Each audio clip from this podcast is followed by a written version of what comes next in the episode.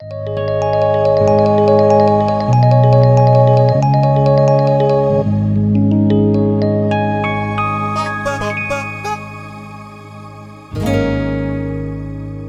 tal? ¿Cómo están? Estoy acá de vuelta en un nuevo episodio con mis fieles compañeros. ¿Cómo les va? El único inigualable Gastón Bugnar acá en este, en este lado de la mesa. ¿Y Gonzalo? Acá, todo bien, muy contento de, de un nuevo episodio. Muy bien. ¿Y hoy de qué vamos a hablar?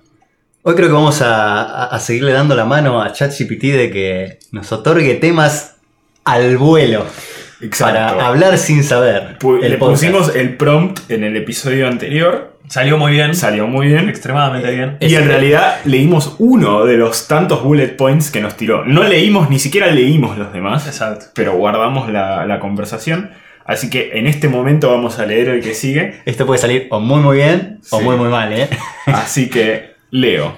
Eh, les, re- les recuerdo el- el, eh, que el anterior había sido de creatividad y le habíamos contado que teníamos un podcast y que nos sugiriera temas.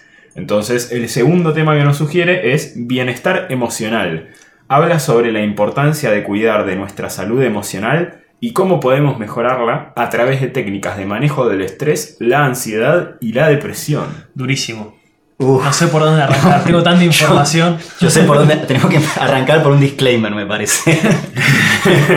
por ahí hay que arrancar, porque nos está poniendo. Nos está poniendo ahí en la mira. O sea, obviamente que planeo hablar del tema. Pero creo que hay que decir, no somos psicólogos, ni psiquiatras, ni nada. No tomen ningún avi- aviso eh, ni consejo nuestro como, como parte de nada. Y si tenés algún, alguna preocupación con respecto a tu estado emocional, mental, eh, Contratar a un profesional. Sí. ese sería el disclaimer. Esto como en, en invertir en finanzas, ¿no? Que dice que Sí. Esto no es financial advice. Sí. Bueno, esto no es emotional advice. Siento que estamos cuasi legalmente obligados a decir eso antes de movernos para adelante. Después sí podemos hablar cuál, qué serían nuestros tips, nuestra percepción sobre mm, bienestar emocional. ¿Habla específicamente de bienestar emocional? O... Sí, dice, lo leo de vuelta, dice cuidar de nuestra salud emocional y cómo podemos mejorarla a través de técnicas de manejo del estrés, la ansiedad y la depresión. es interesante. Yo arrancaría por preguntarles qué les parece la diferencia entre lo que es estrictamente salud emocional versus salud mental, que es más genérico, ¿no? Porque yo es la primera vez que escucho salud emocional. Eh, me llama la atención. Parece como una versión light, ¿no? De, o sea, bienestar mental o salud mental parece que es como un término más... eh, Exacto, o sea, es- lo incluye a lo Lo incluye a lo emocional. Sí, sí. eh, eh, eh, es interesante. Yo creo que últimamente también esto lo escuchaba hace poco, que incluso ya en la definición de salud está toda la parte social y emocional, ¿no? Que hace, antes quizás había una perspectiva más de solo biológica y ahora hay como una perspectiva de que toda la parte incluso social de si tenés amigos o no es parte de tu salud, digamos, ¿no? La, la Eh, definición que tengo yo del secundario es eh, de salud, es bienestar físico, emocional y social. No Claro, sé si esa es su exacto. definición. Creo que es, esa es, es la definición como ahora, nueva, pero es, es medio reciente. O Claro. sea, te diría que, qué sé yo, hace 20 años no sé si era la definición, ¿no? En, en mi secundaria era el ser humano es un ser biopsicosocial. Entonces eran esas tres dimensiones, ¿no?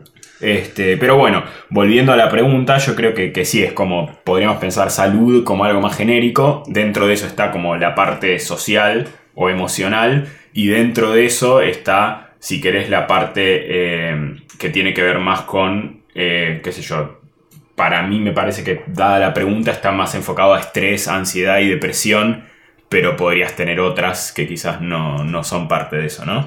Sí. Me suena. Sí, a ver, que sea emocional no significa que necesariamente sea social, ¿no? O sea, hay un montón Claro. de emociones que uno las puede percibir individualmente y, y muchas, bueno, las emociones de por sí son internas, pero muchas veces uno las puede expresar, pero muchas veces no. No, pero exacto, a lo que voy es que quizás hay otras emociones que, que no entran dentro de ese espectro o que no tienen que ver mucho con eso. Eh, qué sé yo, un ejemplo se me ocurre, no sé, si tenés problemas de ira o si tenés eh, alguna otra cosa, ¿no? Que quizás no, no van mucho por este lado, no sé si lo llamaría mental health, pero quizás yo lo consideraría dentro de salud emocional, por ejemplo, no sé, o algo así. eh. Sí, podría No, no ser. La, la línea, o sea, no hay, no hay línea. Sí. Hay, hay un gradiente. Porque estaba pensando, por ejemplo, y esto es una súper tangente que ni siquiera es lo que mencionó ChatGPT. Tener Alzheimer o algún otro tipo de impedimento así mental sigue contando como salud mental, ¿no? ¿O Y cuenta no como sería emo- emocional. en Ese no sería Claro. para nada emocional. O sea que no están incluidos uno en el otro. Claro. Quizás tienen una intersección, pero, pero son... Yo no, o sea, entiendo desde el punto de vista de que la- el Alzheimer es una enfermedad que está en el cerebro, ¿no? Pero no- me cuesta pensarlo como parte de la salud mental. Eh, Sé que es muy... eh, Grises. Claro. Grises. Pero en general cuando hablamos de la salud mental estamos hablando más del tema psicológico, ¿no? Que obviamente está impactado por la biología, pero creo que va más en, en otro tipo de enfermedades, ¿no? En, como decía Jimmy, como decía la depresión, podría ser trastorno de ansiedad, podría ser, no sé, psicopatía. Eh, lo pienso más por ese lado. Sí. Yo, yo creo que quizás respondiendo un poco a la pregunta de ChatGPT y haciendo de, de vuelta el disclaimer, me parece que hay distintos grados también, ¿no? Creo que alguien que quizás ya está en un grado como más extremo de, podríamos decir, depresión o que tiene un ataque de ansiedad o algo así, ahí sería súper importante como buscar esa ayuda profesional rápido. Pero después me parece que quizás lo que apunta ChatGPT y lo que podemos hablar nosotros en nuestra experiencia es como tools en el día a día para evitar llegar a ese extremo, ¿no? Vos estás hablando de life como- hacks. Claro, exacto. Eh, creo que un poco es una, es una, a ver, para mí, desde mi perspectiva, es como otra faceta de la salud en general, no es lo mismo, no sé, vos decís, está bien, estás con un coma diabético, bueno, tenés que tener una acción en ese momento y sí, tenés que ir al médico o lo que sea, pero después tenés como cosas en tu día a día de mejorar tu alimentación, hacer ejercicio, etcétera, que es como que son importantes para tener una buena salud que quizás no sé si te van a prevenir todas las enfermedades, pero te ayudan a estar más saludable. No me parece que con la salud emocional y mental lo mismo. Como un buen manejo de tus emociones y de tu, y de tu como psicología, si se quiere, es importante y te va a ayudar a estar mejor, pero a veces quizás es como que llegas a un extremo y ahí sí necesitas eh, como algo más. eh, Podés mejorar Una tus intervención, chances, digamos. mejorar Claro, tus- tus exacto. chances de estar bien, pero obviamente que no, no garantizamos. Porque podés ser diabético aunque no hayas consumido Exacto, azúcar. sí, por ejemplo. Pero seguramente si consumís mucho azúcar tenés más chance de ser diabético. Sí, a ver, y también me parece que en la vida a veces hay como factores externos y factores medio internos, ¿no? A veces, qué sé yo, se te muere un ser querido, no podés controlarlo, no hay nada que vos puedas hacer y obviamente te va a afectar y quizás te pasan 10 de esas cosas al hilo y es como que cualquier persona se deprimiría, ¿no? Eh, pero entonces ahí me parece que no hay mucho que puedas hacer, pero quizás sí en, en otras áreas de la vida hay gente que se deprime y quizás no le pasó nada así muy grave y me parece que en ese caso quizás uno sí podría decir, bueno, hay herramientas de cómo lidiar con ciertas cosas o con el estrés, por ejemplo, ¿no? Eh, que es algo muy común que me parece que, que sí se pueden tener en cuenta y aplicar en el día a día, por más que, que no te van a evitar eh, que te deprimas cuando se muera un ser querido, te pueden ayudar a, no estresarte cuando tenés mucho trabajo. Bueno, voy a tirar entonces la bomba.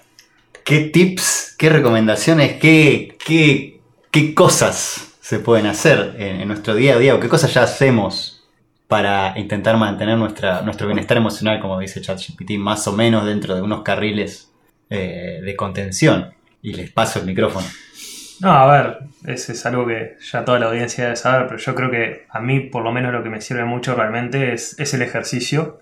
Y es medio irónico decirlo porque en realidad es una de las cosas que sacrifico eh, más rápido cuando, por ejemplo, no sé, tengo que priorizar temas de trabajo, tengo que priorizar eh, metas en el corto plazo. Pero la realidad es que si me pongo a pensar, realmente es como que tiene un impacto en mi humor, en, bueno, en, mis emociones, ¿no? Muy, muy fuerte. El hecho de hacer ejercicio y, después, viste, cuando estás cansado, pero es el cansancio bueno. Eso me parece que, que está muy, muy útil. Y bueno, es algo que toda la bibliografía médica hoy por hoy dice que es eh, crítico para eso. Así que diría eso, por decir algo. Sí, yo creo que esa es una. Y la otra que también es muy importante es eh, el sueño. Creo que también es, es, es, em, digamos, como hay literatura y eso que lo avala, que también uno es mucho más susceptible a cambios de ánimo o a malestar cuando tiene, duerme mal, digamos, o esas cosas, que cuando uno está bien descansado. Eh, ya hablamos de sueño en episodios pasados. Yo tengo, yo soy el doctor sueño Sí. y Julián tiene razón. La, la manera más rápida de llegar a una- un lugar inestable mental es romper tu rutina de sueño. Dormí a cualquier hora, dormí poco y después eh, dormite en un horario distinto y con eso vas a garantizado que vas a terminar súper inestable. Más que si, por ejemplo, alteras tu, tu alimentación de una forma significativa. es- Supuestamente es sí. Recuerdo de haber leído un libro que se llamaba eh, Cómo ser miserable. eh, que es un auto. es- está bueno el libro, eh, por ahí quizás lo terminemos leyendo que- para discutirlo en el podcast más adelante. Es un libro de anti-autoayuda. O sea, básicamente el libro te dice cómo maximizar tu miseria para ser la persona más deprimida, ansiosa y. dice, no sé. La, pi- la- la pila de, de- de ropa sucia sobre la cama, bueno, para vos convertirte parte en esa pila y, y- y no tener valor intrínseco ni nada. Entonces el libro explica, porque el título completo es, me están mirando con cara muy rara, así que lo voy a explicar. el título completo es Cómo ser miserable, 10 hábitos que ya estás usando. Interesante. El primero, y el que dice el autor es, si te tenés que llevar algo del libro, es este, este hábito es destruir tu, tu, tu sleep schedule, destruir tu rutina de sueño. Eh, y después te recomienda otras cosas para seguir maximizando tu miseria. Yo lo encuentro muy divertido el libro, obviamente que el autor no intenta que, que vayas y, y te deprimas. Simplemente está contado, si están muy cansados de, de la narrativa del libro de autoayuda, ah, yo lo encuentro muy, muy, pe- muy peculiar porque irónica. simplemente te, te explica cómo tenés que hacer para ser la persona más, más Bueno, miserable es de la Tierra. interesante y me hace acordar a un experimento que quizás lo escucharon, de, eh, y creo que este es otro hábito, que es cómo uno se habla a sí mismo, ¿no? Que, o cómo uno interpreta las acciones y las cosas que le pasan. Y ya no me acuerdo cómo era el estudio y el experimento, pero se hizo un experimento en el cual a ciertas personas le obligaban a que frente a toda acción eh, le dieran una, una interpretación negativa. Esto es culpa mía, soy un idiota, no sirvo para nada. Y básicamente uno de estos de, estas personas se levantaba y se miraba al espejo todos los días y se decía, no, sos un inútil, no sé qué, y se decía así como todas cosas. Y creo que, o sea, el tipo antes de esto no tenía ningún tema de depresión ni nada, y creo que hizo esto como si te dijera dos meses, y después tenía tipo depresión que lo tuvieron que, internar en un psiquiátrico porque estaba mal de la cabeza. Este, así que es como muy importante y creo que eh, es como otro de los hábitos que esto para mí también es muy importante, de, tener en cuenta que a veces las cosas no salen como uno quiere y, no es culpa de uno, ¿no? A veces eh, mucha gente yo veo que frente a un error o algo se lo toman como, bueno, qué sé yo, me equivoqué o hice algo o me salió mal o lo que sea y siguen con su vida y después hay otras personas que es como, bueno, se equivocaron y es como que están mucho ruminando, ¿cómo sería? Rumiando. Rumiando. eh, en, frente a eso, ¿no? Y como ese es también un hábito que, que no está bueno, y un poco atándolo a lo que decía Gastón, hay un estudio en el cual se hizo algo de esto y se comprobó que la gente podía desarrollar depresión solo por esto, así que me parece también es un... Sí, creo que ese es un buen tip, sí. la verdad. Pero sí, y, y por la, digamos, por la contraria también e- es, cierto, ¿no? O sea, que si vos te autoafirmás cosas positivas, igual e- e- es, algo interesante. Terminando la idea es que si vos te autoafirmás cosas positivas en general, tendés a estar más alegre, a estar más contento y demás. Lo que me parece que en mi caso sería un poco raro practicar ese tipo de, de- de ejercicio, digamos, porque es como que parece que hasta en cierto sentido te, te tendrías que mentir a vos mismo, ¿no? En el sentido de decir, bueno, por más que vos no lo creas, por más que vos no lo sientas, solo con decirlo enfrente al espejo eh, ya te genera un cambio. Es como el dicho ese de fake it until you make it o, o algo Sí. así, que sería básicamente, por más que no lo creas, el hecho de, de decirlo te termina eventualmente llevando a- hacia, ese, hacia ese lugar. No sé, eh, sería algo para experimentar, nunca lo he Creo hecho, que digamos. tiene un poco de verdad. Igual Wa- Wada sabe mucho más de esto, así que si no habría que, que hacer un episodio invitándola. Pero básicamente eh, lo que yo tengo entendido es que hay un límite en el cual si es algo tan irrealista que vos no lo podés creer, deja de funcionar. Entonces como que básicamente si yo me digo, no sé, ponele que estoy en una silla de ruedas y no puedo caminar y me digo, no, voy a correr una maratón y no sé qué, es como que ahí ya no lo voy a creer porque no lo puedo hacer físicamente, entonces es como algo que es imposible, ¿no? Pero si es algo más quizás como, bueno, estoy yendo al gimnasio y estoy ejercitando y quiero decir, bueno, voy a apoyarme, no sé, un X por ciento. Y ahí es como que todavía mi cerebro lo, puede ver como algo real. Creo que ahí funciona muy bien. Eh, no sé si exactamente, digamos, dónde está el límite, pero es como un poco, me parece que va por, por ahí, eh, en como buscar ese equilibrio donde es algo que, que vos quizás no te lo terminás de creer, pero podría ser algo que visualizás, digamos, Claro. y cuando ahí lo visualizás posible, ahí te ayuda mucho.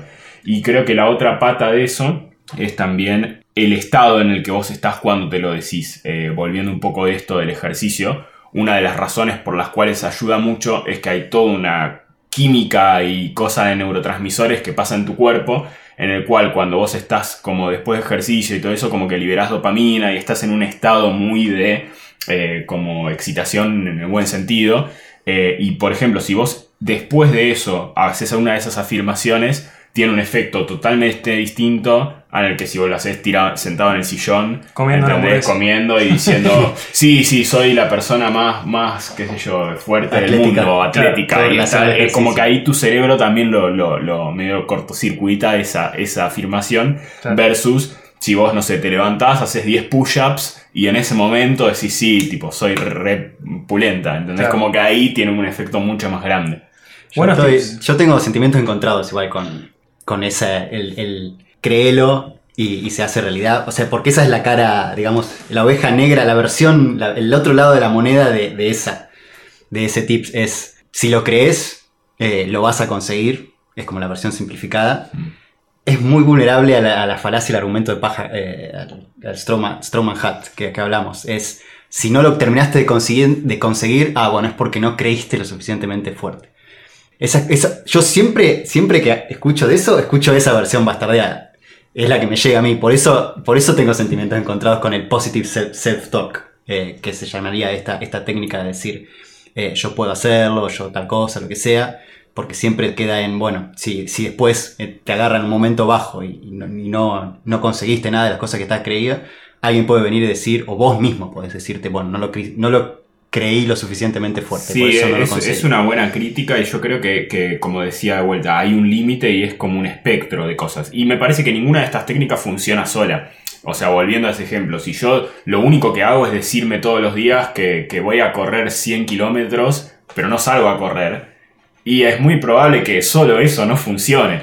Ahora, si yo hago una combinación en la cual, eh, aparte de salir a correr, me motivo con ese, con ese self-talk positivo y hago otras cosas, ahí es donde todas esas cosas empiezan a potenciarse las unas a las otras. Creo que hay experimentos, eso lo había leído hace un tiempo con, con el deporte, y básicamente muchos de los deportistas que rompen récords y eso, tienen un coach y mucha parte de soporte psicológico, porque mucho del pic de performance de ese extra 10% que los hace ser los mejores es psicológico, ya no es físico.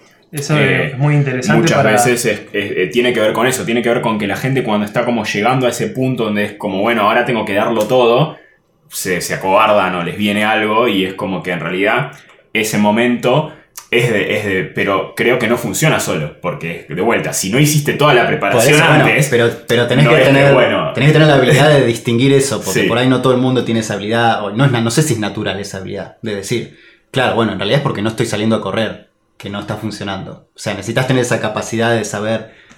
Es la la- combinación, creo. Claro, por eso, Sí. mientras sepas que necesitas hacer una combinación de cosas, e inclusive haciendo esa combinación de cosas, por ahí ni siquiera conseguís lo, lo que querés, sino una cosa No, y después también hay muchas cosas que, que a veces tienen que ver con suerte, tienen que ver con- de vuelta con factores externos, volviendo a esto. Quizás yo estoy re bien, estoy haciendo todo y se muere alguien y es como, bueno, me va a impactar, entonces, o, o esto, yo soy un deportista y estoy entrenando y no sé, me quebré la pierna y no puedo correr. Eh, Y está bien, o sea, hay, hay un montón de factores que a veces no, no, no tienen que ver que, ah, porque yo no intenté lo suficiente. Puede haber factores externos. Eh, me parece que mucha de la, de, de esto también es, es tener en cuenta y, me parece que es algo difícil también a veces porque eh, también el, opuesto es que hay un, un hábito, no sé si ahora me estoy mezclando, pero creo que era un libro de los siete hábitos de la gente altamente efectiva o algo así, no sé si lo leyeron ese libro. Conozco el Sí, título. Sí, no lo leí. bueno, y, y que si no me equivoco, uno de esos era justamente como concentrarse en las cosas que están dentro de tu poder, ¿no? Y me decía que hay mucha gente que es como que le pone la carga de las cosas que no puede hacer a factores externos. Ahí me contradigo un poco con lo que acababa de decir, ¿no? Pero en, en este sentido de decir, bueno, no sé, yo intenté esto, pero no sé, llovía, así que no salía a correr, ¿entendés? Bueno, y como siempre echarle la culpa a algo externo. Esa es la gente que es más feliz. No, esa es la gente que lo que decía es no logra mucho cosas. Me parece que va por los dos lados, por lo positivo y por lo negativo. Me parece que hay que tener un balance entre esas dos, o sea, el, hábito este que estoy diciendo ahora y el que dije antes. Por un lado, uno tiene que ser consciente de que hay muchas cosas que sí dependen de uno. Entonces eso uno lo tiene que poder hacer y tiene que poner su parte y tiene que hacer todo. Y después hay cosas que no dependen de uno, entonces uno también tiene que ser consciente de que, bueno, hay veces que hay un límite. Por más que yo quiera hacer todo, hay cosas que no dependen de mí.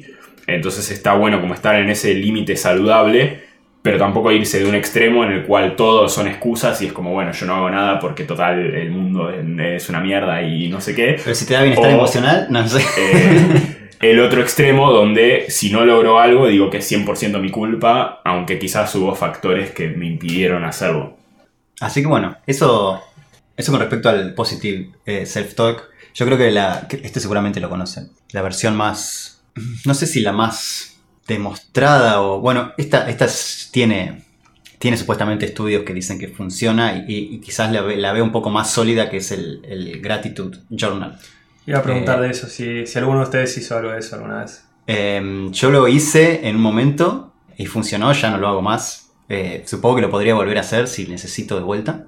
Eh, voy a explicar cómo funciona, o no sé si Gonzalo, si querés explicar cómo funciona. No, es que tampoco soy muy instruido, así que explica vos, capaz que me sirve para aplicarlo. Seguramente hay muchas variantes. La, que yo usé era muy simple. Al final del día eh, escribí tres cosas de las que estés agradecido, que pasaron en ese día.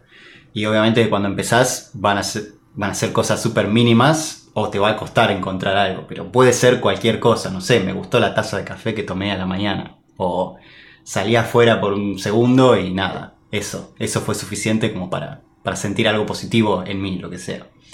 Y la idea es que repitas simplemente este ejercicio todos los días y, y eso supuestamente, y está estudiado también, hace que tu, por lo menos tu, tu balance emocional, se, tu, tu aguja emocional se incline ligeramente a, a ser una persona eh, más agradecida y eso está demostrado que también ayuda a tener un buen, buen balance emocional.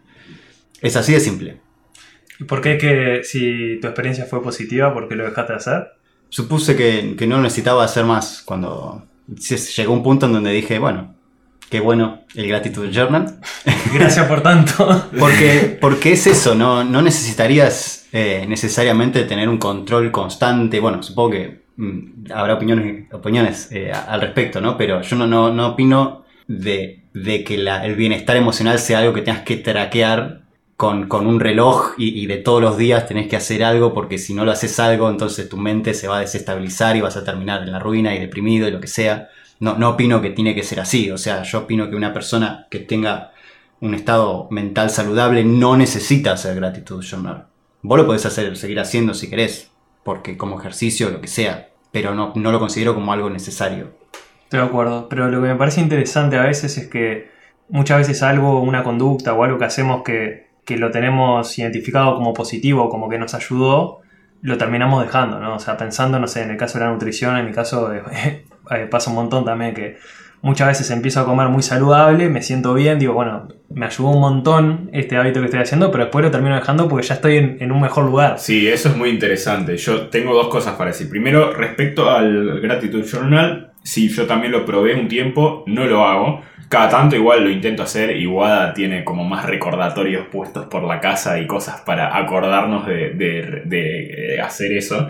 Em, a mí me, una cosa que iba a decir que me llamó la atención es que cuando lo haces durante un tiempo, quizás un día vas a decir, eh, como decía Gastón, bueno, gracias por esto o por la taza de café. Pero cuando lo empezás a hacer todos los días, te das cuenta que para no seguir repitiendo las mismas cosas, tenés que empezar a pensar un poco. Y yo lo que usaba a veces para pensar cosas extra es que a veces uno da por sentado cosas que un montón de gente no las tiene. Entonces, por ejemplo, esto de poder caminar. Hay gente que no puede caminar. Hay gente que no puede no separarse. Hay gente que no puede ver. Y, de repente vos decís, che, en el fondo es tipo algo por lo que estoy agradecido porque podría perfectamente, no sé, no poder ver. ¿entendés? O no poder moverme, o un montón de cosas, entonces está bueno. Y la otra, que también me, como que me, me voló la cabeza un poco, es que en el fondo cualquier cosa que uno ve o que tiene a tu alrededor, lo hizo alguien en el mundo de hoy. Es tipo, qué sé yo, esta silla la, la, hizo alguien, ¿entendés? O alguien fue responsable por eso. Eh, no sé, vas caminando por la calle, el asfalto, alguien lo puso. eh, un, un árbol, alguien lo plantó, todo eso alguien lo hizo, entonces de repente, che, hay un montón de cosas que yo no podría tener o no podría disfrutar si alguien no se hubiera tomado el trabajo de hacerlo. Entonces es como algo que quizás es obvio, pero cuando uno empieza a pensar bastante en eso, a mí me cambió mucho la perspectiva de un montón de cosas. Así que es, Es interesante, igual ahí en ese segundo ejemplo me parece una línea fina entre agradecer y simplemente una lo que pudo haber sido una transacción que del otro lado hubo Sí, no sé, no sé si, va- si va tanto como para agradecer, pero me pareció una reflexión interesante, ¿no? Sí. O por ejemplo, qué sé yo, a mí me operaron de apendicitis. Si esa persona no hubiera hecho eso, quizás yo no estaría acá y es de repente, no sé si alguna vez le agradecí, pero es como que básicamente le debo la vida a una persona que es como que, qué sé yo, y quizás sí lo hizo por una transacción porque bueno, quería cobrarle, era de su trabajo, pero igual a mí me benefició, ¿entendés? Ah. Así que... Hay un eh, episodio encolado, no encolado para, para hacer que es, es todo acto un acto egoísta. En algún momento lo vamos Sí, a hacer sí. en este episodio del podcast. Muy polémico. tranquilos, sí. Este, pero bueno, nada, me, me pareció una reflexión interesante. Eh, y ahora, la otra cosa que quería decir era un poco esto que, que decías Gonzalo vos, de, de cómo uno a veces abandona los hábitos positivos. Me parece muy interesante, yo no tengo una buena respuesta, eh, pero una cosa que escuché que también me parece interesante es que cuando uno un hábito lo hace parte de su identidad, es como que de repente se vuelve algo que es más como una cuestión de principios y no algo que uno hace por un resultado. Porque, por ejemplo, ¿qué es lo que pasa? Cuando uno busca un hábito, hay veces que las cosas tienen resultados inmediatos, ¿no? Entonces eso es fácil de seguir, porque si yo eh, hago algo y me hace sentir bien, tengo como una reward instantánea que en ese sentido yo veo y tengo un feedback loop bastante corto donde yo puedo ver los efectos de lo que estoy haciendo. Pero hay veces que, qué sé yo, no sé, ir al gimnasio, quizás uno nota resultados los primeros días y después hay un momento donde pasan muchos meses donde uno quizás no logra resultados. Pero eso no quiere decir que no esté pasando nada, sino que quiere decir que es como que llegó a un- una meseta o, o algo donde el desarrollo ahí es como que se estancó, pero en realidad si uno para de hacerlo, ahí es como que pierde todos los beneficios. Y si uno lo sigue haciendo, a largo plazo va a tener un montón de beneficios, pero es algo que uno no ve en el día a día. Creo que eso es lo más difícil y el problema que tiene un montón de los hábitos, que es cuando uno llega a ese momento donde ya no ve los, los resultados, pierde la motivación o pierde como esa, esa cosa que te, que te hace hacerlo y, te da una reward instantánea, ¿no? Es como que tenés que tener una razón más fuerte para hacerlo, porque ya la recompensa instantánea, como no está, no es suficiente. Y ahí es donde yo escuché un poco esto de hacerlo parte de tu identidad, que es, por ejemplo, si, si vos decís, por ejemplo, y ahí es donde un poco esto de las afirmaciones positivas vuelve, que si vos te consideras una persona sana o una persona que hace ejercicio o lo que sea, es como que ya es parte de vos y no es que lo haces porque querés verte bien o querés ganar músculo o lo que sea, sino que lo haces porque te gusta y porque es como parte de vos Que sos una persona ser sana. la persona sana. Y ahí es como que está bueno, porque esa forma de verlo hace que no te importe tanto el resultado. Y si de repente estás comiendo bien y todo, y no es que decís, uh, me siento re bien, me siento mejor, porque quizás no es que te sentías mal el día anterior, entonces no vas a notar un resultado instantáneo, pero te motiva un poco a no dejar de hacerlo. Sí, eso está en el libro ese de los siete hábitos de, Mm. de las personas altamente efectivas. Está interesante. O sea, desde ese punto de vista psicológico lo había leído.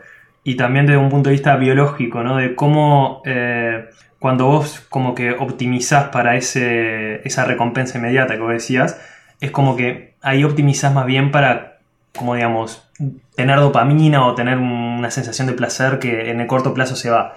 Y cuando vos optimizás para eso más a la identidad o a largo plazo, optimizás más para serotonina. O sea que es como, otro día podremos hablar de eso, ¿no? La diferencia entre los neurotransmisores también, pero de eso se habla también de un punto de vista biológico, que las metas en general te dan placer o te pueden dar mucho placer, pero es algo muy, muy cortito y enseguida se va y entonces es muy difícil mantenerlo. Ahora, cuando vos estás conforme como más profundamente con lo que haces, que, que se ata más a la identidad, ahí es otro tipo de sensación. Eh, Sí. Y está bueno eso, la, la diferencia. De hecho, había, había escuchado también que algunos estudios de eso decían que a veces la gente cuando tiene un objetivo así muy concreto, un ejemplo creo que era bajar de peso para la boda o algo así, ¿no? Es como que vos tenías una fecha y habían hecho una especie de, eh, ya no me acuerdo cómo fue, pero básicamente traqueaban a gente que, que hacía eso por un objetivo concreto, como con una fecha, y gente que lo hacía más como modo de vida. Y la gente que lo hacía para la fecha, para la fecha quizás llegaban con un resultado más extremo, ¿no? Habían bajado mucho más de peso, pero cuando lo miraban, no sé, un año después, habían subido de peso.